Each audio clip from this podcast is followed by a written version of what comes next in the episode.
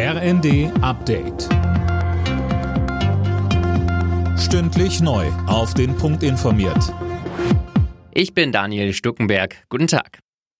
Ukraine-Krieg, Inflation, Cum-Ex-Skandal. Kanzler Scholz hat sich den Fragen der Hauptstadtpresse gestellt. Ein Thema sind dann natürlich auch die hohen Energiepreise gewesen.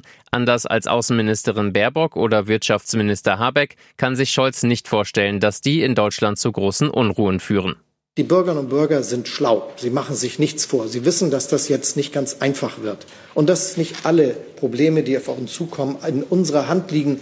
Denn es entscheidet ja jemand anders über die Frage, wie das mit der Energieversorgung unseres Landes ist, ob Verträge eingehalten werden oder nicht. Aber wir bereiten uns vor und wir helfen den Bürgerinnen und Bürgern und den Unternehmen, dass sie diese schwierige Situation bewältigen können.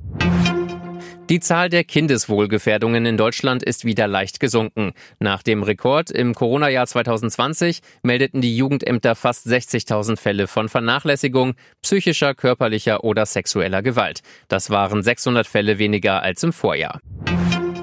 Seit mehr als einer Woche geht bei den meisten Industrie- und Handelskammern in Deutschland kaum noch was. Der E-Mail-Verkehr ist eingeschränkt, die Webseiten nicht erreichbar. Hintergrund ist ein Cyberangriff. Julian Krings vom zentralen IT-Dienstleister der IHK sagte uns, Als Präventivmaßnahme dazu haben wir in der letzten Woche alle von uns verantworteten IT-Services heruntergefahren und arbeiten seitdem intensiv mit dem BSI und den Ermittlungsbehörden zusammen.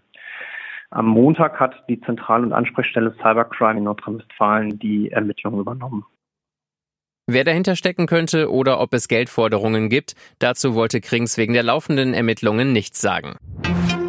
Seit Tagen sind wieder vermehrt Sternschnuppen am Himmel zu sehen. Grund ist der Perseidenschwarm, der jedes Jahr im August an der Erde vorbeizieht. Der Höhepunkt des Meteorregens wird morgen erwartet, dann sind pro Stunde bis zu 120 Sternschnuppen zu sehen. Alle Nachrichten auf rnd.de